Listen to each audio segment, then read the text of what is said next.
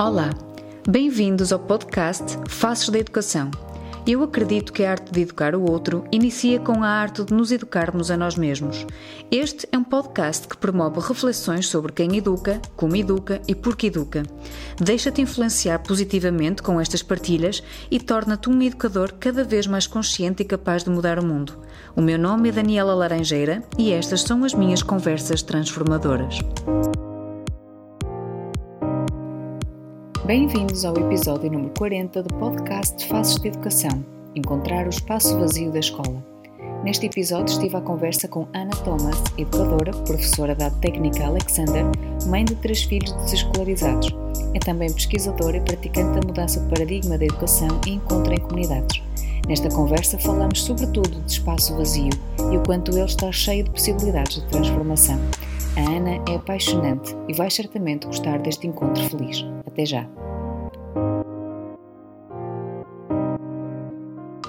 Bom dia, tudo bem? Tudo, e você? Sim, também estou bem, obrigada. Estou muito feliz por estar a conversa contigo. Posso tratar-te assim por tu? Claro, por favor. Que maravilha, obrigada por teres encontrado assim um tempinho mesmo para podermos conversar. É assim uma honra enorme poder uh, trocar aqui partilhas, experiências e reflexões sobre educação num podcast que se chama Faces da Educação. E, e o teu, a tua face ou a tua presença foi assim passou pela minha vida há um tempo atrás e foi a primeira vez que eu vi o termo desescolarização na, no meu vocabulário, na minha forma de ver a educação. E, mas acho que vamos ter a oportunidade de falar sobre isso. Mas antes de, de eu poder perguntar-te outras coisas, gostava mesmo que, que pudesse te apresentar e, e dissesses quem é, quem é a Ana Thomas e o seu percurso e porque acho que vai ser muito bom, muito útil, muito inspirador aquilo que poderá poderás dizer e partilhar com, com outros educadores, outros pais, outros professores. Por isso, quem Ana? É, é, eu tenho um, uma. Há um tempo já, eu tenho uma prática de uma percepção que eu abri mão dos currículos, né? Eu, eu, é, eu nunca mais fiz um currículo. E, e, tam, e de uma certa maneira, é, da apresentação, ah, que me segurasse em algum lugar que eu posso o tempo todo estar tá mudando. Então, é, eu, eu, posso dizer que eu posso dizer que hoje eu moro aqui num, num sítio no interior de São Paulo, no Brasil, e tenho uma é, uma prática diária e constante de acordar e e olhar o espaço vazio e uhum. olhar o que não é. Então, é, então para ver se você, né, se eu consigo explicar essa essa apresentação como ela fica talvez é, não muito clara, porque quando a gente se apresenta, a gente olha o que é, né? Eu falo, olha, eu sou isso, aquilo, eu tenho essa experiência. E eu fico praticando olhar o que não é, o espaço vazio. Porque o espaço vazio é muito maior do que o espaço preenchido. E o espaço vazio é sempre um convite para ampliação, para desconstrução, para reconstrução, para criação é, do, da gente mesmo, né, da nossa existência. Então ele me atrai muito. É, então, eu, eu posso dizer que eu sou uma pessoa atenta aos espaços vazios. É, e aí, com, com tudo, com a educação, uh, o pensamento do, do, desenvolvimento educacional das minhas filhas, é, com, com os meus projetos de vida, com, as minha, com a minha relação afetiva, uh, com a minha maneira de me alimentar, eu fico olhando os espaços vazios e aí sempre vai surgindo uma nova possibilidade. Porém, ela tem uma constância, não é uma coisa aleatória. Você vê que tem uma construção acontecendo, você vê que tem um algo que se sustenta. Então eu me sinto bem amparada por isso. Eu não sinto que é uma eu não sinto angústia, eu não sinto ansiedade por causa da com o vazio, né? Porque eu sei que tem um contínuo acontecendo, tem uma base acontecendo. Então, até poderia me apresentar quem é essa base. E essa base é aquela que confia no espaço vazio, né? que gosta do espaço vazio. Então, sabe, a gente tem aquela frase né? que, que num um copo é, preenchido pela metade, para a gente, a gente pode olhar o vazio ou pode olhar o líquido. Né? E, e parece que olhar o líquido é importante para a gente sentir, não, peraí, tem coisa aqui. Mas olhar o vazio é tão importante quanto para você falar, tem espaço aqui. Então, eu acho que a gente. É, eu acho que eu estou me criando nesse lugar, assim, onde tem um espaço vazio tão importante quanto o espaço preenchido, né? Bom, tudo isso para introduzir e dizer que nesse espaço preenchido, eu sou uma mulher de 53 anos, é, casada com o Fábio, a gente tem duas filhas juntos, uma de 14 e uma de 12. Eu tenho um filho de 27, ele tem um, outros dois filhos mais velhos, argentinos, é, que é, e, e hoje estamos todos em família aqui na pandemia.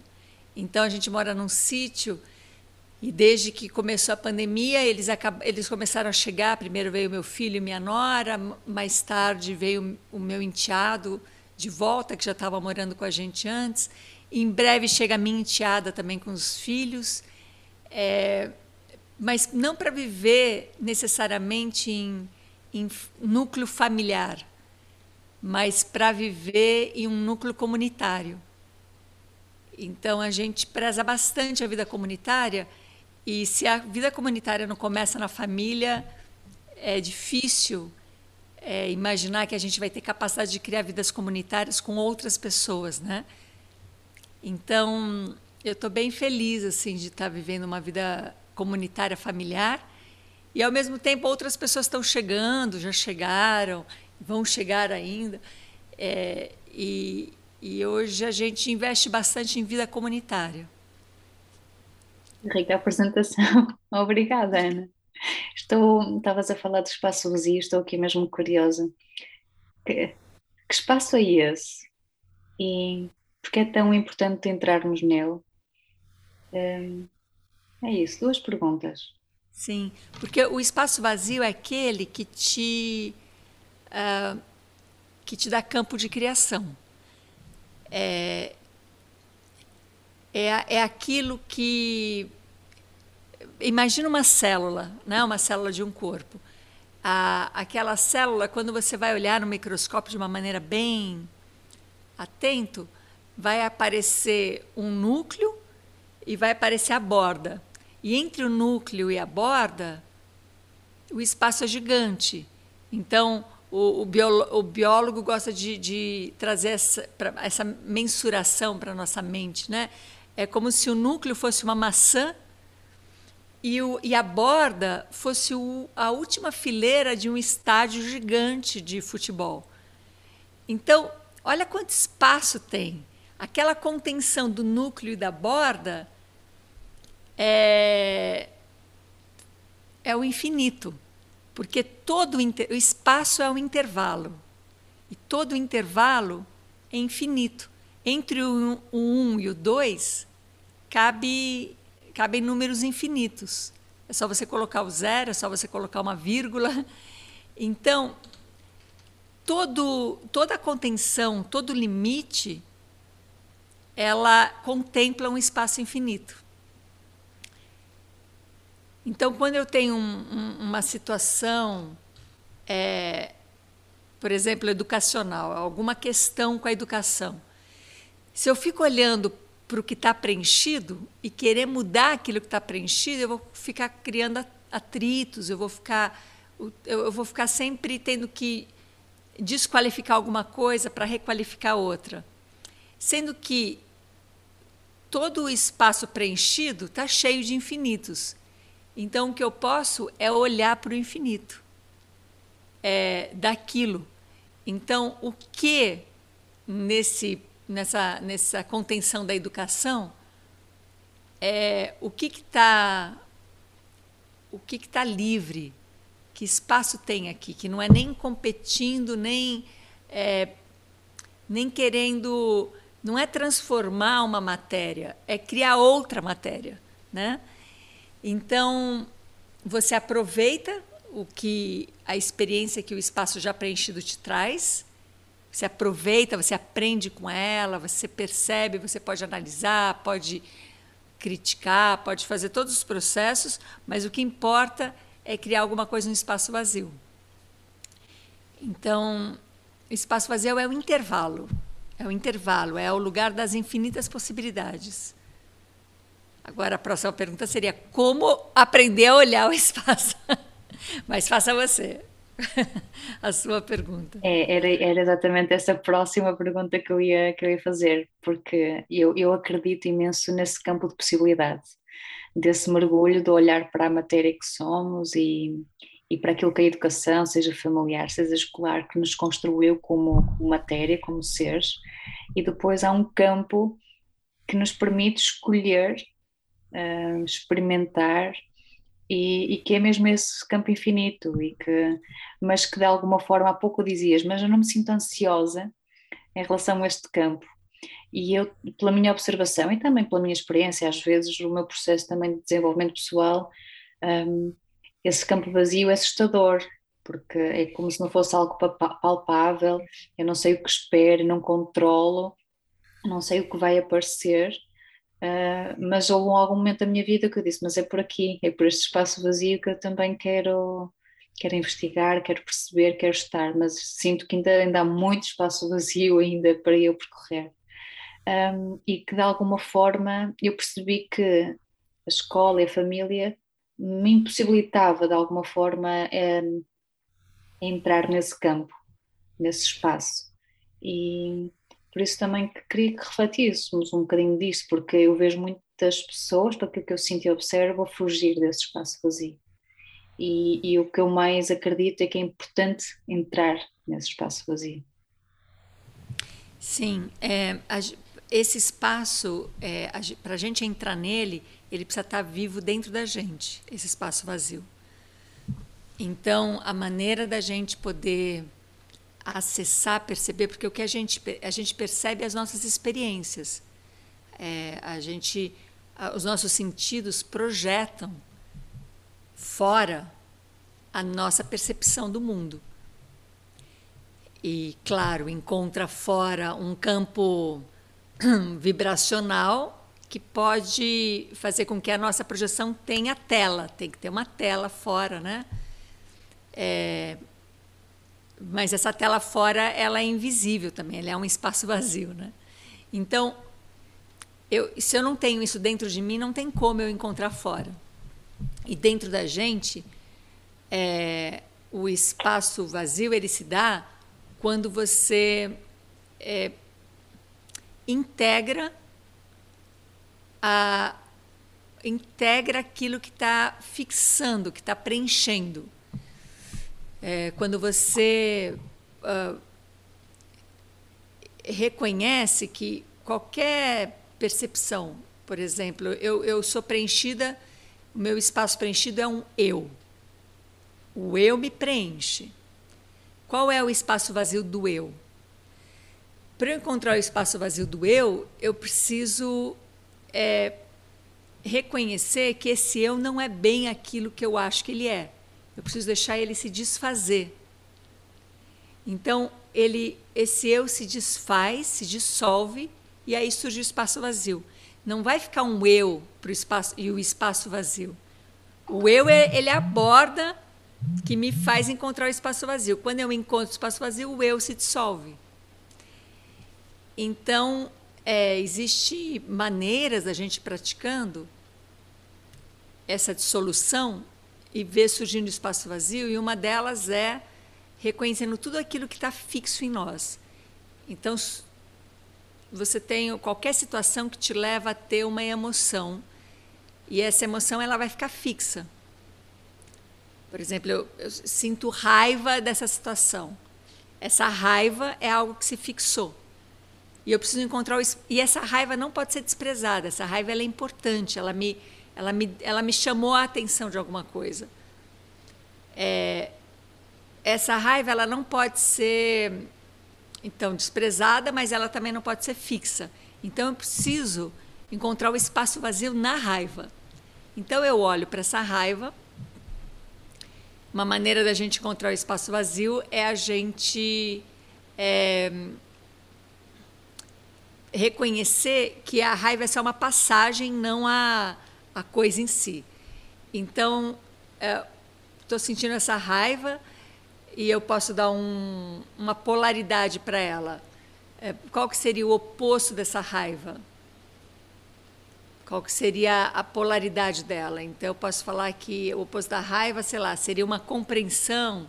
Seria cada cada momento pode vir uma coisa, para cada pessoa pode vir uma coisa, tanto faz. Só para dar um exemplo, o oposto de uma raiva poderia ser uma compreensão, poderia ser uma aceitação, uma tranquilidade, uma paz, seja qual for. Eu encontro o oposto. Então eu vou saber que entre essa raiva e essa paz é a borda, aqui dentro tem um infinito. Então não é nem ir para a paz, nem ficar na raiva. É ficar com a paz e com a raiva ao mesmo tempo.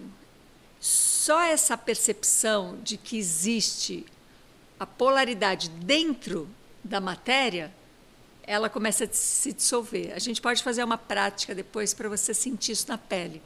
Ela se dissolve. Quando ela se dissolve, surge o espaço vazio. Então, quando você olha de novo para o espaço, para a situação que te causou raiva, você já vê o vazio. Você não vê só o espaço preenchido da situação. Então, você vê o vazio dela. E aí você atua no vazio. E aí as coisas mudam. Ana, a gente faz uma prática para isso ficar claro, tá bom? Uhum, tá. Eu vou aceitar. Queria Queria te perguntar porquê é que foi para ti tão importante encontrar essa, esse espaço vazio? Porque, por exemplo, um, aquilo que eu acredito na área de desenvolvimento pessoal e mesmo aprender novas formas de educar, novas formas de fazer, implica um desaprender.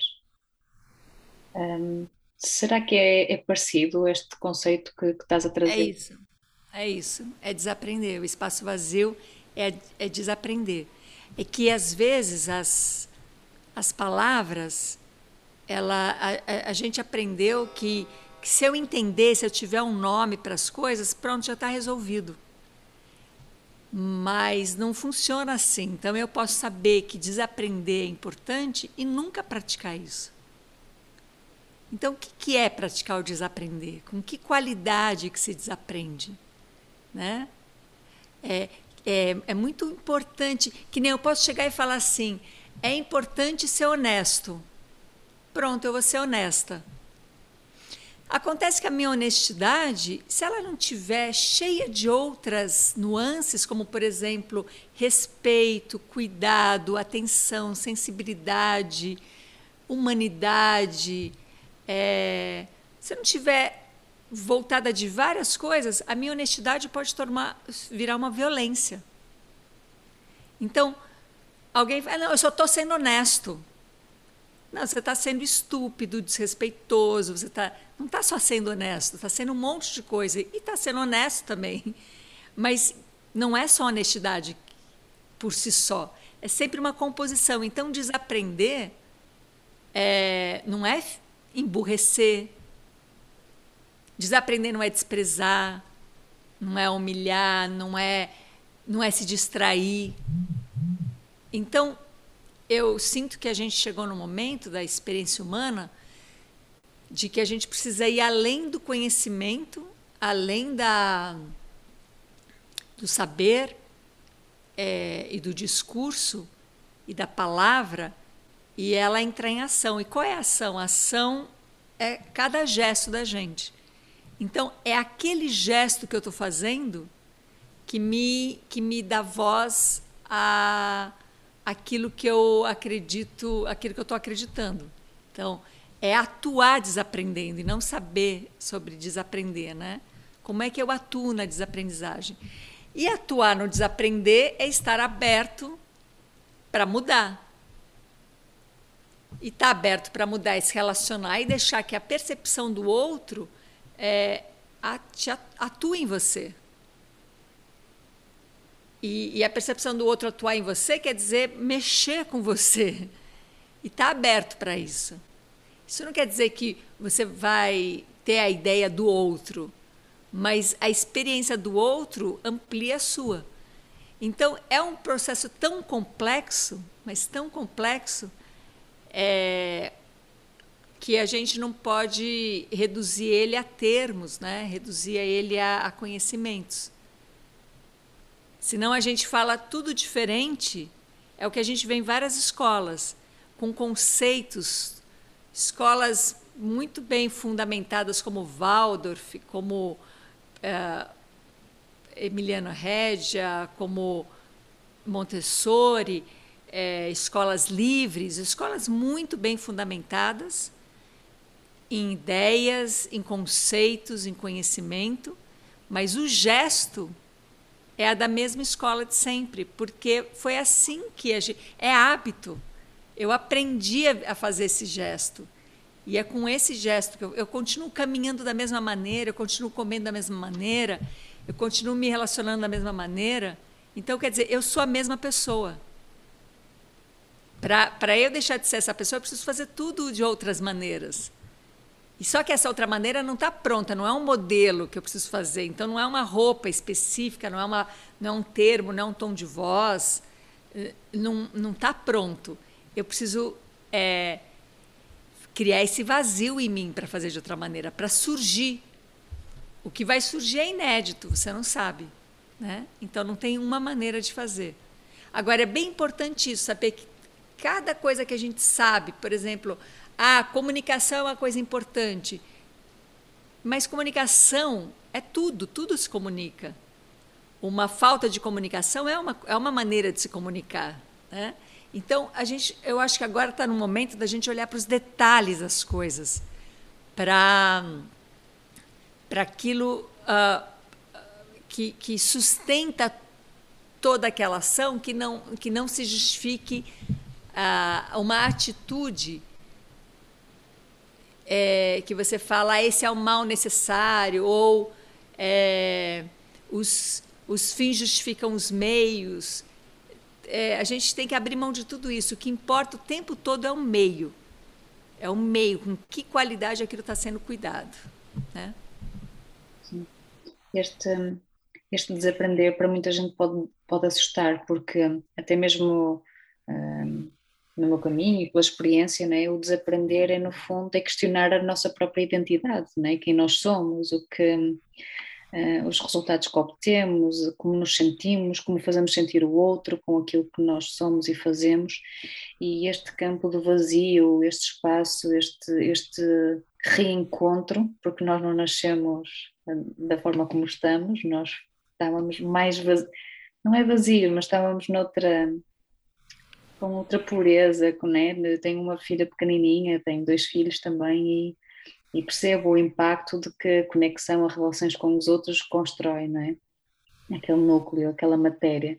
Um, e quando nós nos questionamos, ou se nos permitirmos questionar é, pode ser muitas das vezes assustador e por isso é que afasta muita gente de querer entrar e de permanecer nesse, nesse, nesse caminho de, de, de perceber quem são, uh, como podem vir a ser mais e mais e melhor. E, e tu trazes muito também esta reflexão de que um, ehm, para desaprender é, é preciso ação, fazer refletir, fazer refletir e tornar a aprender, tornar a aprender um, porque é verdade, conceitos são maravilhosos e, e conhecimento está em todo lado.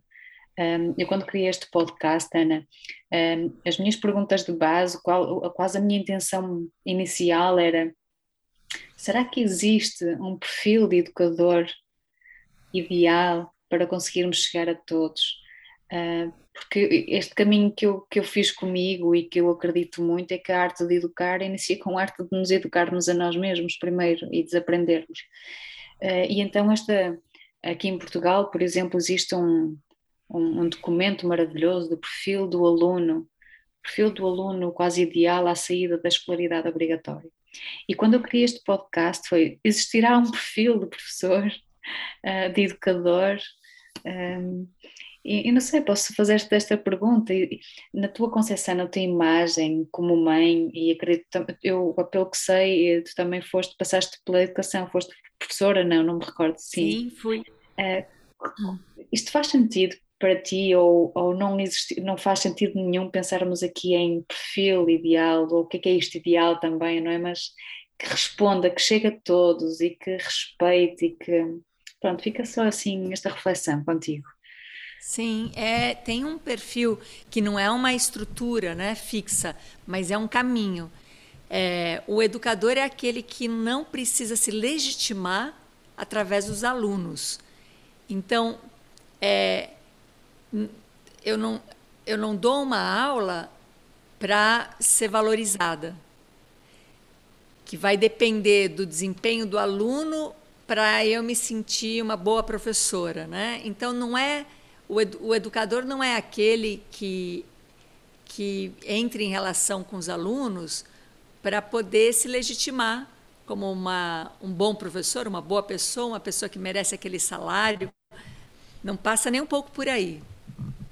O educador é aquele é, que a cada aluno que encontra, a cada turma, né, um grupo de alunos, é, a cada pessoa que encontra, ele ele tem uma paixão, ele tem um, um interesse específico, ele tem uma pesquisa, ele tem um, um, um, uma, um conhecimento né, aprofundado de alguma coisa que é apaixonante e que para ele interessa muito aquilo. Então, quando ele coloca aquilo com outros ouvidos ali atentos, com outras é, experiências, né, projetando aquilo que ele está falando, porque olha só que coisa mais linda que é o educador. Ele tem a oportunidade de falar algo que é caro para ele, que é essencial para ele ter a oportunidade de falar isso, e, e isso se projetar em várias. É, em, numa multiplicidade. Porque cada pessoa que vai escutar o que ele está falando vai projetar alguma coisa daquilo. Não vai ouvir exatamente o que ele está falando, vai ouvir o que ele está falando e passar por toda uma experiência pessoal e trazer outra coisa. Então, para aquele educador é, ver aquele, aquela, aquele assunto tão importante, ganhar um campo tão amplo, é, é um presente, né? é, é potencializar o conhecimento dele. Mas veja que eu comecei falando que o, professor não está ali para se legitimar. Então, não, não, não, não passa por ele se sentir poderoso.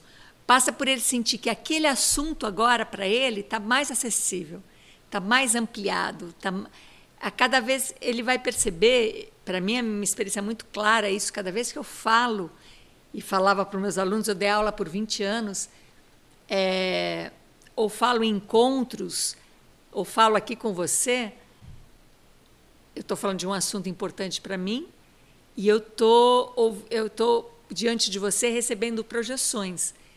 Então, eu me ouço de uma outra maneira, eu me ouço arriscando outros caminhos, investigando outras coisas. Então, é uma maneira de estudar muito mais rica dando aula. Dar aula é estudar. Então, o, o professor ele tem que ter interesse altíssimo por uma matéria, por um assunto. Ele tem que ter abertura para ampliar, para é, atualizar esse assunto, para transformar. Então, ele não, não é uma tese que ele quer provar, é uma tese que ele quer que seja provada. Então, eu coloco uma tese e eu quero é, batalhar nela, eu quero colocar ela na fogueira para ver se ela se sustenta. Se ela se sustenta, eu mantenho a tese. Se ela se transforma, agora eu tenho uma nova possibilidade de olhar para essa tese. E que, se ela não se sustenta, eu me livro dela. E aí eu posso gerar outra, eu crio um espaço vazio. Quer dizer, eu só ganho mexendo na tese. Então eu não quero, eu não quero provar, eu não quero brigar. Eu quero ouvir tudo que possa modificar essa tese. E o professor, o educador, também tem que ter um interesse muito grande em ser humano. Ele tem que gostar do ser humano. Se for para seres humanos que ele vai dar aula.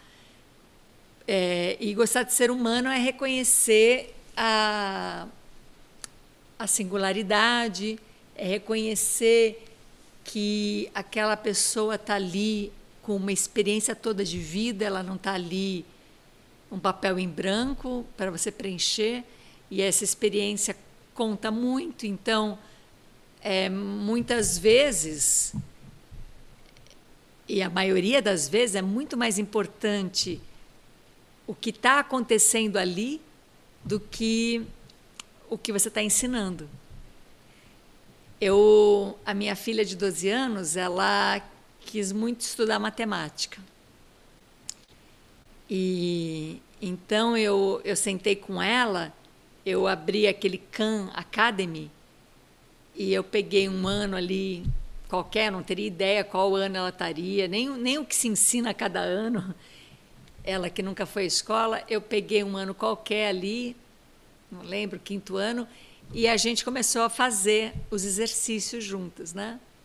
Assistir os vídeos. Aí depois ela falou assim: é, antes dos vídeos, deixa eu fazer o exercício para ver se eu sei. Se eu não sei, eu assisto o vídeo. E ela foi fazendo e, e foi acertando, e eu fui ajudando ela a entender a história, e, e a gente foi fazendo. Só que eu fui vendo como ela ficava muito ansiosa. Ela estava acertando tudo. E aí eu falei, a gente parou um pouco, eu falei, o que, que você está sentindo? Ela falou, é, eu sinto duas coisas. Primeiro, eu sinto uma ansiedade porque eu não tenho ideia como eu sei essas coisas. Eu sei, mas eu não sei como. Isso está me dando ansiedade. Aí a gente foi olhar para isso. Como é que ela sabe as coisas? Ela sabe por prática. E aquilo é, fundamenta a prática dela. Então a gente começou a ver aquilo como uma fundamentação da prática, não como uma oposição da prática. Aí ela ficou mais tranquila. Aí a gente continuou fazendo e eu senti que ela estava meio emocionada. E aí a gente parou de novo e eu falei: o que está acontecendo?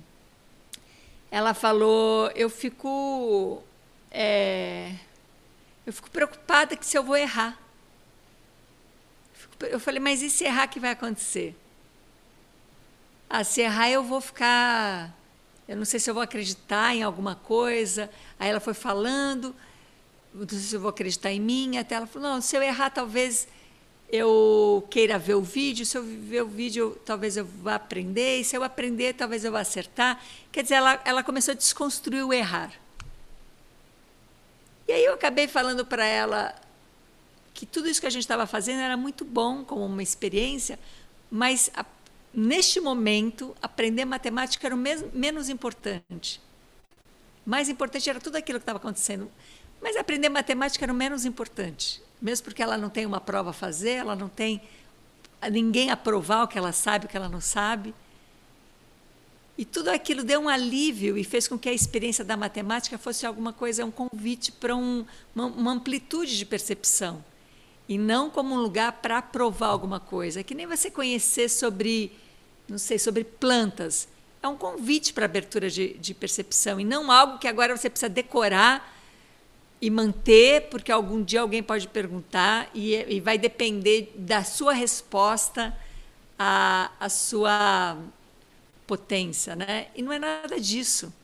Então, nesses tempos de desescolarização, nesses tempos de que a gente está vendo a escolaridade é, colapsar, é bem importante no perfil do, do professor, do, do, educador, ele olhar para essa passagem, ele olhar para pro, os alunos ah, com, com essa busca desse vazio de desaprender o que a escola nos fez aprender, que é competição, é comparação, é, é ter nota, é ser avaliado, é sair desse lugar e realmente chegar no campo da aprendizagem. A aprendizagem não tem nada a ver com aquisição de conhecimento, mas tem a ver com o encontro consigo mesmo de uma maneira mais ampla, de uma riqueza, né? de enriquecer e não de é, saber coisas, né? Há uma pergunta que um grande pedagogo me traz sempre ao consciente é quando me falam sobre a escola, sobre avaliação, sobre competição, sobre isto, ele pergunta: será que sabemos como é que se aprende? Como é que se aprende? E, e aquela só essa pergunta tão pequenina inquieta. É, fica, eu fico inquieta, não é? Porque nós o que nós aprendemos de como se aprende é, é isto uh, uh, referindo-me à escola, não é? É sentar numa sala em fileira com uh, a memorizar, a reter conhecimento e depois a provar que tenho esse conhecimento através da memorização, da minha capacidade de memorização e de refletir isso numa prova. mas nós nascemos e observando eu como mãe os meus filhos, eles não aprendem porque ainda não estão na escola. Eles não aprendem desta forma porque ainda não estão na escola, mas eles estão a aprender. E aprendem todos os dias, aprenderam a andar, aprenderam a comer, estão a aprender a falar. A aprendizagem é inata, não é? Nasce connosco e, e não implica. Eu olho para eles, não é? Pelo crescimento e pelo desenvolvimento deles. Não, não, não aprendem pela competição, não estão a aprender por testes, não estão a aprender por comparação, estão a aprender pelo entusiasmo natural que as crianças trazem, a curiosidade pelo mundo e o querer se, se emancipar, se quererem transcender, eles querem querem tanto uma coisa, né? querem tanto mover-se neste mundo porque é movimento e, e eu acho que é, será que é por aqui a aprendizagem implica movimento e não estas o ser estático de estar dentro de uma sala, aprender a reter em silêncio que é aprender para ti, Ana? Como é que se aprende, não é? Porque a tua filha, por exemplo, sabia conteúdos da matemática pela prática. Depois ela ficou ansiosa, como é que eu sei isto? Eu nunca estive numa escola. Sim, aprender é movimento, é o que você falou, aprender é movimento. É, é, é a experiência, é, é o encontro, aprender a encontrar alguma coisa. Então, quando eu encontro algo, que nem eu é, a gente acabou de aqui de construir uma, uma sala que é onde eu estou agora só essa parede aqui de trás que ainda não está terminada porque ela vai vir um painel mas as outras todas estão prontas e elas estão pintadas. E fui eu mesmo que pintei as paredes e o, e o, e o chão. E e eu não fui fazer um curso de pintura para pintar. É, e, e, eu aprendi, claro, a, pela, a, pela experiência que eu já tenho de vida, pela aprendizagem, pela minha percepção das coisas, não parece uma coisa tão difícil pintar. Você pega uma lata de tinta, um pincel e pinta. É, acontece que eu fui pintando e a experiência do pintar foi me ensinando foi me ensinando se eu precisaria pintar primeiro as bordas ou o centro, se eu precisaria pintar, passar antes alguma coisa para a tinta não ficar tão impregnada, não, não, ser tão chupada pela madeira. É, é pintar de cima para baixo, de baixo para cima. E assim, e, a, e, a, e, e, também a postura do meu corpo para pintar e não, e não me sentir dolorida. É, foi foi todo um campo de aprendizagem que eu não virei uma pintora profissional, mas eu aprendi a pintar pintando. Mas é, não pintando já sabendo, pintando aberta para aprender. Porque a gente gosta de fazer as coisas já sabendo. E aí o que sobra depois é só avaliação. Fiz certo, fiz errado, tá bom? Eu só me critico, né? Porque eu só estou fazendo porque eu já sei fazer. Agora, se eu faço aprendendo a fazer, a cada erro é uma aprendizagem. Então, aprender é ter erro e acerto como meio e, e não como é, como é, maneira de ser avaliado, não como avaliação. Então, aprender é estar aberta para aprender.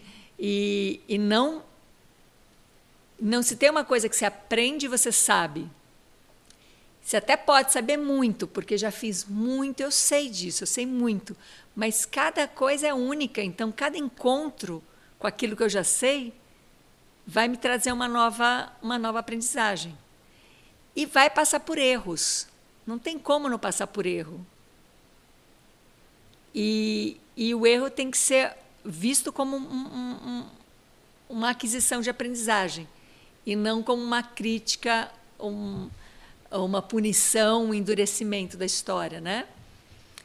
Então, aprender é entrar em contato, é experimentar, é experienciar, é errar, é acertar com a mesma, com o mesmo valor, é e, e sair da experiência falando, nossa, eu sei coisas que eu não sabia antes. Eu, eu tenho eu tenho olhares para o que eu não tinha antes, né? Então é uma e, e, e, uma coisa que a aprendizagem desenvolve muito é a intuição. Quando a gente aprende dessa maneira aberta, você começa a intuir. E aí é aí que você vira um quando alguém pega e fala assim, essa pessoa é um, é um especialista em tal coisa, porque é uma pessoa muito intuitiva.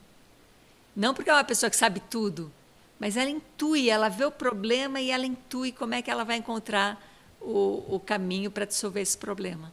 Né? Ana, sei que as tuas filhas nunca tiveram em contato com a escola, né? nunca foram à escola mas tiveste a experiência do teu primeiro filho, de estar na escola e que o retiraste. Queres-me falar um bocadinho sobre isto? Será que é por estas, estes perfis de educadores que talvez não, não tenhas encontrado uh, na altura do teu filho? Será por estas formas de aprender impostas e que não estavam a, trazer felicidade uh, à vossa família e ao filho? Fala um bocadinho sobre isso, estou muito curiosa. Olha, eu, eu eu comecei a dar aula com 21 anos, muito nova.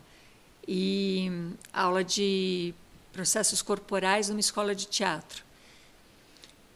E, e a primeira coisa que eu, eu era bailarina e eu tinha que dar aula de processos corporais para pessoas que queriam ser atores e que não tinham, raramente alguém tinha experiência de dança. E eu não tinha ideia como é que eu vou dar aula de alguma coisa que essas pessoas não têm elas não, eu não vou dar aula para se tornarem bailarinos, né? Então, o que, que, eu faço aqui? E aí eu, eu me fiz uma pergunta: o que é aprender, o que é ensinar? E desde que eu fiz essa pergunta, eu me abri para ir respondendo ela ao longo da minha vida toda dando aula. Então, o tema da educação, de aprender e de ensinar, sempre foi muito forte para mim. E eu passei por várias é, por vários caminhos. É, eu, eu, li muito Krishnamurti sobre o tema, eu li, eu li Einstein sobre o tema, filósofos como Nietzsche, Spinoza, Deleuze, Foucault, é, li, uh, li física quântica, li muito biologia. Então, o, o que e tudo isso foi me dando um, uma inspiração para o que é para na prática o que é aprender a ensinar. Então esse tema sendo tão vivo e tão cuidado cuidado por mim ao longo da minha experiência, que eu acredito que o meu filho é, de alguma maneira captou que o que a experiência que ele estava tendo não estava correspondente à experiência que ele estava de alguma maneira captando em casa com os meus estudos, com a minha olhar, o meu olhar, o meu cuidado das coisas, né? E eu fiz uma formação da técnica Alexander. É, a técnica Alexander ela, ela é, um, é uma formação é a, é a, formação mais importante da minha vida. Eu fiz três, é, são três anos integralmente ali dedicada a isso e é verdadeiramente uma experiência de desaprender, porque você vai lá na escola diariamente, você tem aulas com aulas físicas, onde são toques muito sutis, e você não está aprendendo nada. Você não está aprendendo nada. Você só está tomando conhecimento daquilo que você está fazendo e você aprende a deixar de fazer. Uma atenção que você aprende a deixar de fazer, um pensamento fixo que você aprende a deixar de ter. Então, você fica três anos fazendo isso. Com tudo isso, eu acredito que o meu filho, é, inconscientemente, é, não conseguia encontrar sentido na escola. Mas eu nem estava preocupada com isso, porque ele estava numa escola Waldorf e eu achava que a escola estava dando algo muito parecido com o que eu estava pensando. E então eu fui na escola quando ele, quando eu vi que ele estava me pedindo muito para sair da escola, eu fui lá na escola ver o que estava acontecendo. E como é, uma escola muito aberta, eu fui como uma voluntária para fazer um processo ali com qual, qual, que fosse necessário das minhas áreas e, e, e eles aceitaram. Então eu estava ali e eles sabiam que eu estava me aproximando para ver o que estava acontecendo com o meu filho, né? Eu vi que ele não tinha problema com com professores, eu vi que ele não tinha problema com a matéria, nem com colegas. Então ele não estava querendo fugir de um problema. Primeira coisa que eu observei foi isso. Porque eu não tiraria ele da escola para para livrar ele de um problema. A gente iria olhar para o problema, né? É, depois eu vi que que o que ele estava ouvindo do, dos professores é, não não estava de acordo com aquilo que eles diziam que estavam ensinando. Então eles estavam ensinando, eles diziam que estavam ensinando a criança a se autocriar, ela a se tornar ela mesma.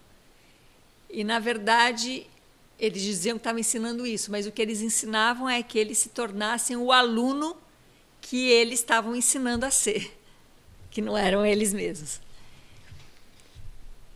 E aí eu falei, bom, ele a, a, pela escola ele aprendeu a não gostar de ler. Ele começou, ele teve um, a minha casa foi uma casa sempre com muita leitura, porque eu gosto muito de ler. E, e ele começou a odiar ler, não só não gostar, como odiar ler. Então, eu fiquei bem atenta a isso. Eu falei, puxa, o que, que aconteceu que ele, né, que ele não tem gosto por ler? Ele já sabia escrever, porém escrevia de uma maneira muito desinteressada, com uma letra muito descuidada. Falei, quer saber? Vou tirar da escola. Porque aquilo que a escola deveria agora, nesse momento, trazer para ele de mais paixão, que era pelo aprendizado, pela abertura das coisas, ah, por materializar uma letra, é, tudo isso está sendo tão desrespeitado, tão desconectado. Aí eu tirei ele da escola. E, e, é muito interessante que as meninas que não foram à escola, é, elas aprenderam a ler com uma fluência, com, uma, com gosto pela leitura, com uma facilidade muito maior, infinitamente maior do que meu filho. E a minha filha um dia virou para mim e falou: Eu quero muito escrever, em letra cursiva, que ela já sabia escrever, é, mas não na letra cursiva. E aí ele, ela falou, eu falei, mas por que você quer escrever na letra cursiva? Ela falou, porque eu acho muito elegante. Então, ela, olha que coisa mais linda, né? Querer fazer uma letra cursiva, porque é elegante escrever em letra cursiva, né? E então foi isso. É uma, é, eu não tenho nenhum tipo de, eu não, eu não quero mudar a escola. Eu acho que a escola realmente ela tem que se desfazer, se desintegrar. Eu quero o vazio da escola. E o vazio da escola é um espaço para as pessoas se encontrarem, é um espaço para é, elaboração de conhecimento, de desenvolvimento. Esse é o vazio da escola. O vazio da escola não é. Então, o que a escola tem como preenchido? Matéria, currículo, é, horário, grade curricular, projetos, é, ideias. Ela, é ela tem tudo isso preenchido. Qual é o vazio da escola? O espaço é vazio, o encontro com o outro é vazio, é, o surgimento de alguma coisa é, como um interesse. É, é isso que me interessa, o vazio da escola. Uma escola vazia, é, eu, eu, eu colocaria minhas filhas numa escola vazia. Como é que se constrói essa escola vazia, Ana? Porque hum, eu, eu, é isto que eu também defendo, outras formas de educação, e depois tem o outro lado, não é? Dos professores cansados, com mega escolas, mega turmas, e, e perguntem, ok, é fácil fazer, por exemplo, como a Ana, que, tem, que está num sítio, não sei se é isolado, não, é? mas um sítio mais retirado, com contacto com a natureza, com menos pessoas. Eu tenho aqui uma escola enorme, cheia de salas, cheia de alunos, cheia de trabalhos. Como é que eu consigo fazer a diferenciação dentro da minha sala, dentro do meu espaço, com as minhas crianças? Como é que se constrói uma escola? Era deitar tudo abaixo e começar tudo novo? Era nova escola? É o quê? Como, como é que seria isto para ti? Como é que tu, qual seria essa imagem, essa né? Se há pouco falávamos de imagens, né? qual é a imagem desse espaço vazio, dessa escola vazia? Como é que se faz isso? É, olhando mesmo o vazio da escola. Então, digamos que uh, vamos colocar para uma sala de aula, né? É, aquele profe é, a, é, claro, seria muito bom poder abrir tudo, não ter, não ter horário não tem horário. Tá, eu tive uma experiência de escola vazia, então eu vou contar como é que ela foi. Ok. Bem concreta. É, alguns anos atrás, uma escola rural, perto aqui de casa, é, com 13 alunos de, multisseriados, tinham crianças de 7 a 13 anos, é, uma professora e uma merendeira na escola é, os, os alunos todos filhos de sitiantes locais. E essa professora é uma professora muito inspirada, uma pessoa muito, muito especial. E ela tinha acabado de ir para uma palestra do, com o professor José Pacheco. E, e ela tinha acabado de sair dessa palestra e por algum motivo, por outro motivo, um grupo de pessoas gostaria de pegar essa escolinha no período da tarde para fazer um lugar para as crianças, os filhos desses meus amigos de uma de um condomínio, os filhos deles poderem ir para esse espaço para poder fazer uma uma escola vazia. E, e aí me convidaram então para coordenar esse espaço. E eu falei: olha, eu não iria. É, me interessa conhecer a escola funcionando para poder olhar o espaço vazio da tarde, que seria um outro horário que a escola não estaria funcionando. Então eu fui lá de manhã e quando eu, e quando eu entrei lá, eu olhei essa professora, falei, não, é com ela que eu preciso fazer isso, tem alguma coisa nessa professora. E aí eu comecei a falar com ela e ela me contou toda entusiasmada sobre essa palestra com José Pacheco. E, e daí, e o José Pacheco, um querido, um, e toda vez que ele dá uma palestra perto daqui, né, da minha, ele me cita, porque ele sabe que eu moro aqui, então ele fala, e vocês têm que ter com Ana, que está aí tão pertinho de vocês. E aí e era eu, aquela Ana, que ela ouviu lá do José Pacheco, e estava ali na frente dela. Então ela ficou muito encantada, assim, né? É, que está fazendo na minha, na minha escola, né? E aí eu virei para ela e falei, nesse mesmo momento, eu falei, quer desescolarizar essa escola? Ela falou, quero. Podemos começar amanhã? Ela falou, mas como é que vai ser? Eu falei, não sei, porque a gente vai fazer o vazio. Eu venho aqui e começo a vir. Meu compromisso seria vir aqui todos os dias, o período inteiro, por tempo necessário. E a gente construir isso juntas. Tá bom. Então, no dia seguinte, eu fui, fui com minhas filhas, que eram pequenas. Não pensei em nada, em burocracia, em falar com direção, em falar com nada. Eu vi uma escolinha no meio do mato, ninguém ia lá. E aí chegou lá e e enquanto as crianças estão chegando, tomando café da manhã, eu fui fazer um trabalho com ela. E eu falei: olha para essa escola. O que é que nessa escola te oprime, te entristece, te. O que está difícil para você aqui? Ela falou: porque essa escola é suja, feia, mal cuidada. Eu falei: então vamos começar por isso. Então a gente se coordenou, tirou tudo da sala de aula, começou a limpar.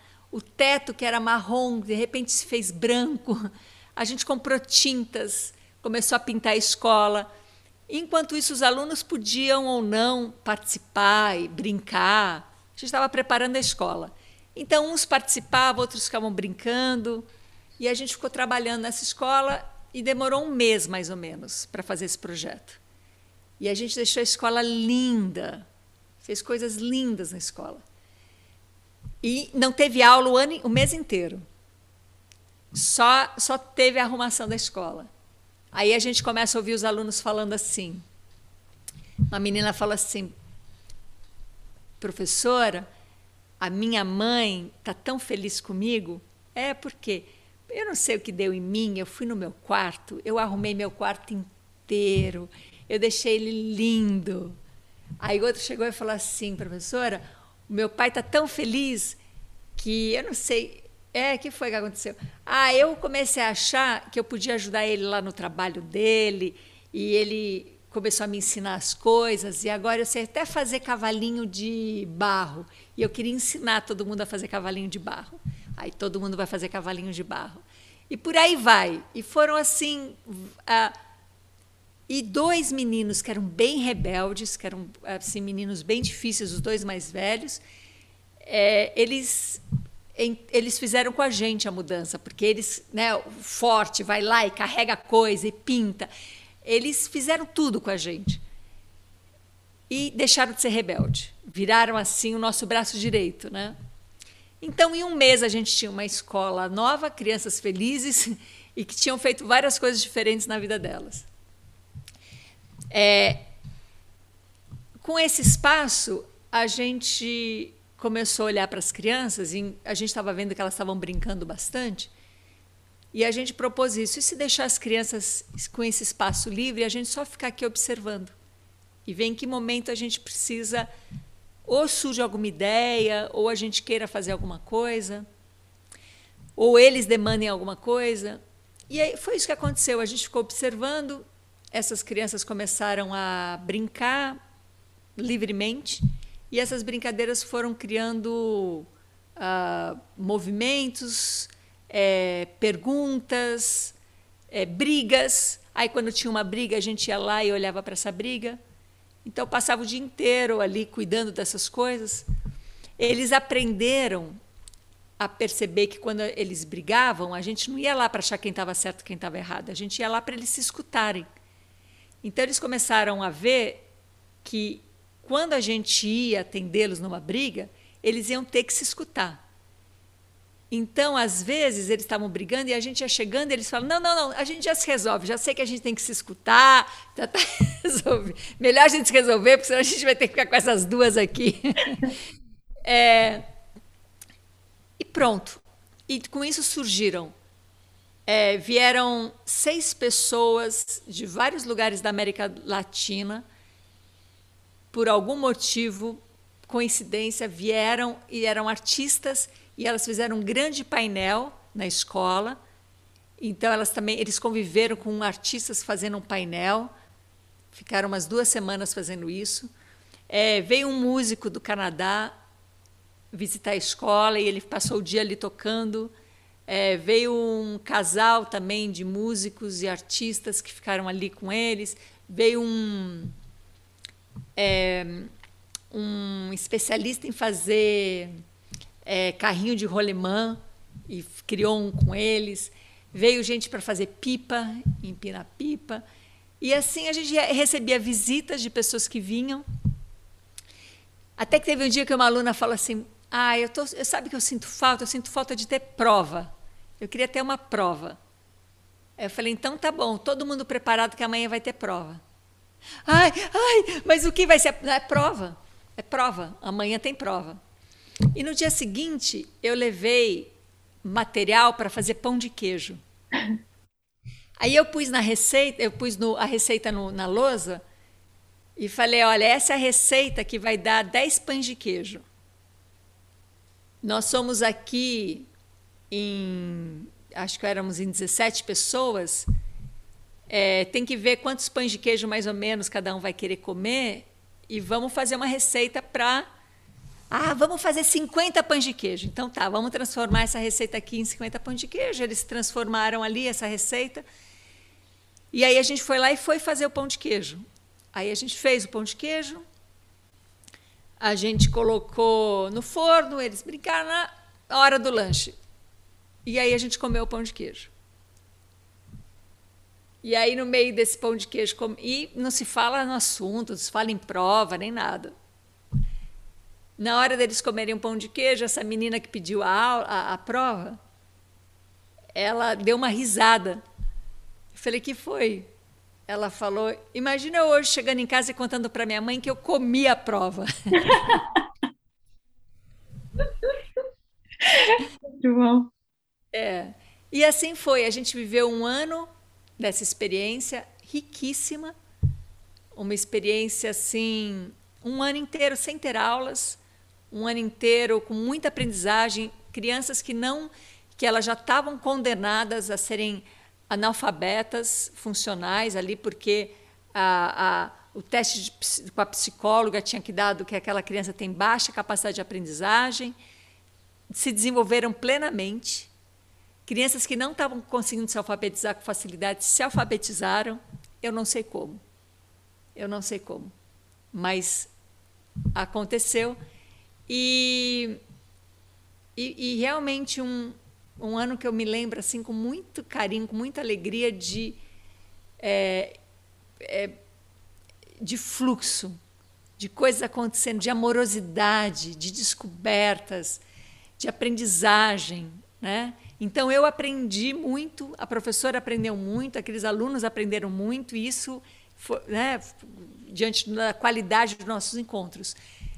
E até que a prefeitura resolveu terminar com todas as escolas rurais de Piracaia, levaram todas as crianças para o centro da cidade, e aí acabou nosso projeto. Então é um. É, é, é ter essa confiança, ter essa liberdade de. A, a, gente fez dessa maneira, a gente conseguiu esvaziar completamente a escola e aí a escola surgiu. Né? Mas aí tem que ver cada um onde que consegue, se é dentro de uma sala de aula, se é dentro de um período. É, lembrar que, seja qual for o tamanho da, da, da contenção, dentro dele existe o um infinito. Então, o que, que eu faço ali dentro é o infinito. É que a gente fez uma contenção bem grande, então o nosso infinito aumentou muito. Mas se eu tenho só 40 minutos para fazer um infinito, que seja um infinito esses 40 minutos. E esse, esse infinito é esvaziar. Eu não tenho que ensinar, eu não tenho que aprender. Eu começo por me relacionar, por encontrar o outro. E nesse encontro com o outro surge alguma coisa. Agora, com que qualidade? Aí começa todo o processo, né? Com que qualidade eu tenho que estar? Tem que estar com uma qualidade muito, ah, é, muito bem elaborada, com muita complexidade, né? Então não, isso não quer dizer intelectualidade, quer dizer abertura, amorosidade, espaço. Não me senti nem um pouco ofendida se tem alguém chateado na minha sala de aula. Ai, estou ofendida porque o outro está chateado e está dizendo o quê de mim? Não, o outro está chateado está dizendo sobre ele. Vai lá e atende. Né? A chateação do outro. E realmente ter uma visão de mundo mais ampla. Eu acho que é muito importante a gente sair das distrações. A gente é, é sobre o que, que é a vida. Sobre o que, que é a vida? Sobre ter emprego? Sobre ganhar dinheiro? Não, isso é feito. Sobre o que, que é a vida? Hoje, para mim, a vida é radicalmente sobre o próximo renascimento. Para mim, hoje, a vida é sobre o próximo renascimento. Então, o que, que para mim, o que, que, o que, que eu vislumbro o próximo renascimento? Um renascimento numa outra dimensão. Numa dimensão mais sutil, mais ampla, numa dimensão menos ilusória, menos aprisionante como essa. Uma quarta. A gente está na terceira dimensão. Para mim, o próximo nascimento é a quarta dimensão. Para eu, eu morrer e renascer na quarta dimensão, eu preciso já ir aumentando o meu campo vibracional nessa dimensão. A terceira dimensão já tem que começar a conter a quarta dimensão. A, a gente está vivendo uma quarta dimensão aqui. Estamos du nós duas ao mesmo tempo, no mesmo lugar, aqui no Zoom, sendo que a gente está em países diferentes. E a gente está, ao mesmo tempo, aqui, dentro dessa tela, e aqui, fora dessa tela. Isso é a quarta dimensão. Né? É... Só que essa quarta dimensão precisa ir além das coisas. Então, a, a, a matéria, a gente tem uma ideia de que a matéria, encontrar o vazio das coisas, para mim, é um bom exercício para ampliar. Então, a, toda a matéria, ela é uma aparência mas ela não é a coisa em si. Então, por exemplo, tem um livro é, e eu falo, isso aqui é um livro. e é mesmo um livro. Mas eu vou encontrar, cadê o livro? Está na capa o livro? Não, não está na capa. Está nas palavras? Não está na palavra. Porque se eu tiver só a capa, se eu tiver só as palavras, está no papel? Não está. Quer dizer, eu vou procurar, vou procurar, eu não vou encontrar o livro. Eu vou encontrar o vazio da onde surge esse livro eu vou encontrar uh, o vazio da onde eu posso me relacionar com esse livro. Então as coisas existem dessa maneira, elas não existem por si só, elas existem como um espaço de encontro. E se a nossa mente vai, vai afinando isso, vai deixando isso mais claro, a gente vai tendo uma relação muito mais é, ampla, uma dimensão mais ampla. A gente tem uma, uma, a quarta dimensão mais ativa. E aí esses problemas da terceira dimensão começam a se dissolver. E a gente começa a ter problemas de quarta dimensão, que são bem mais interessantes. que máximo. Oh, Ana, uh, também não te quero roubar muito mais tempo, está a ser uma conversa maravilhosa. Um, há uma coisa que eu pergunto sempre a todas as pessoas com quem converso e me sento a conversar, que é o que é que te move, Ana? Diz de novo o que me. O que te move. O que te move. O que, tu... que me move. Eu acho que todo mundo tem uma pulsão de vida. Que é aquela. Que é aquela. É, tem uma frase que eu e a minha filha mais nova, a gente tem ela em comum, a gente usa muito essa frase, essa palavra. Porque por algum motivo ela estava perto de mim quando eu aprendi essa palavra e desde pequena ela tem essa palavra como ela diz que um dia ela vai quando ela crescer ela vai tatuar essa palavra nela e que eu também vou tatuar e a gente vai ter essa tatuagem juntas. E hoje ela escreve de canetinha. E a palavra é conatos conatos é, conatos é vontade de viver né? Conatos é desejo de vida. E ela tá e é o princípio, não é um fim. Então não é um desejo de ter uma vida, é um não é um desejo de uma vida sonhada, de uma vida idealizada. É o desejo de vida para entrar em experimentação. Então, isso é conatos. Então, as coisas vão te atravessando assim, vão te é, vão atravessando a sua vida e você, e você olha e fala: não, isso, isso já não me interessa mais. Isso eu sei que vai me prender a um conforto, a uma comodidade ou a um medo.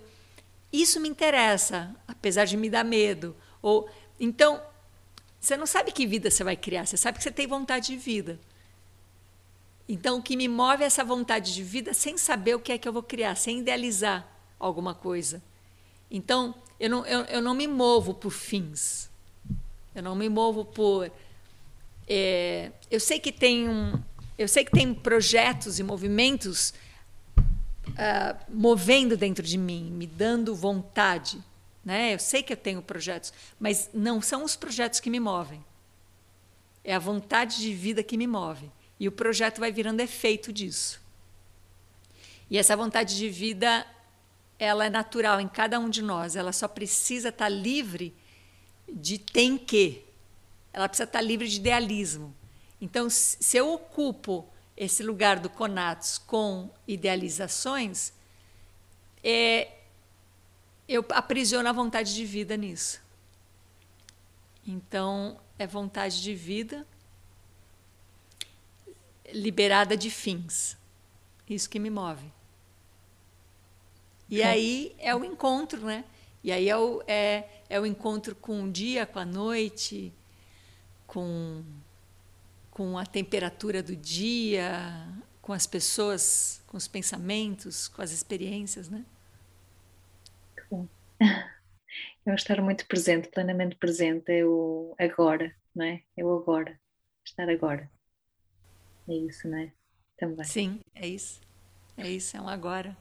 Um agora. Obrigada, Ana. Que delícia. Estou assim cheia, coração cheio e com muitas coisas na minha cabeça e, e quero-te mesmo agradecer por este bocadinho, este, este espaço que criamos entre Brasil e Portugal neste Zoom para podermos Sim. partilhar tanta riqueza. Por isso agradeço-te do coração. Obrigada por teres assistido ao podcast Faces da Educação. Desejo que esta conversa transformadora te tenha inspirado. Partilha com mais pessoas para que possam beneficiar desta reflexão. Poderás também acompanhar o meu trabalho através dos links que adiciono ao resumo deste podcast. O mundo necessita de uma nova face em educação.